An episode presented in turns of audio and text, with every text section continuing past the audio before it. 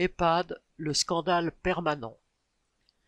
La Direction générale de la concurrence, de la consommation et de la répression des fraudes, DGCRF, a publié le 20 octobre les conclusions de trois années de contrôle des EHPAD privés. D'après celle-ci, plus de la moitié des établissements mentent sur leurs tarifs et les prestations médicales qu'ils annoncent. Le communiqué relève premièrement que les prix annoncés par les EHPAD dans leur publicité et auprès de la Caisse nationale de solidarité pour l'autonomie diffèrent souvent de ceux réellement payés par les clients. Deuxièmement, la facturation frauduleuse de prestations médicales est monnaie courante.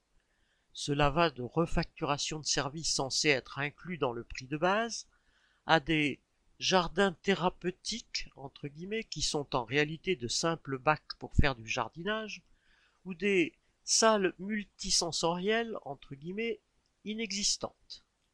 Troisièmement, les modalités de résiliation ou les demandes de dépôt de garantie exorbitantes sont souvent l'occasion d'une escroquerie supplémentaire.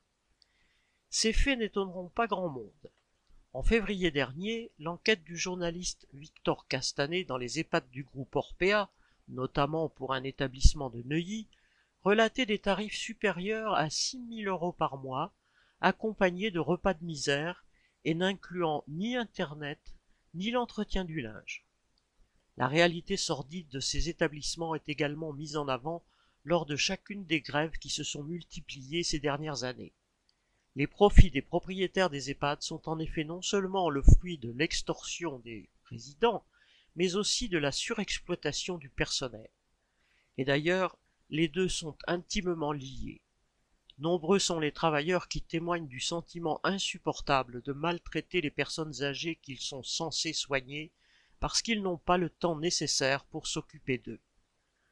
Une des plus récentes de ces grèves est celle de l'EHPAD des Pervenches à Caen en septembre dernier, où le personnel a arraché 120 euros d'augmentation.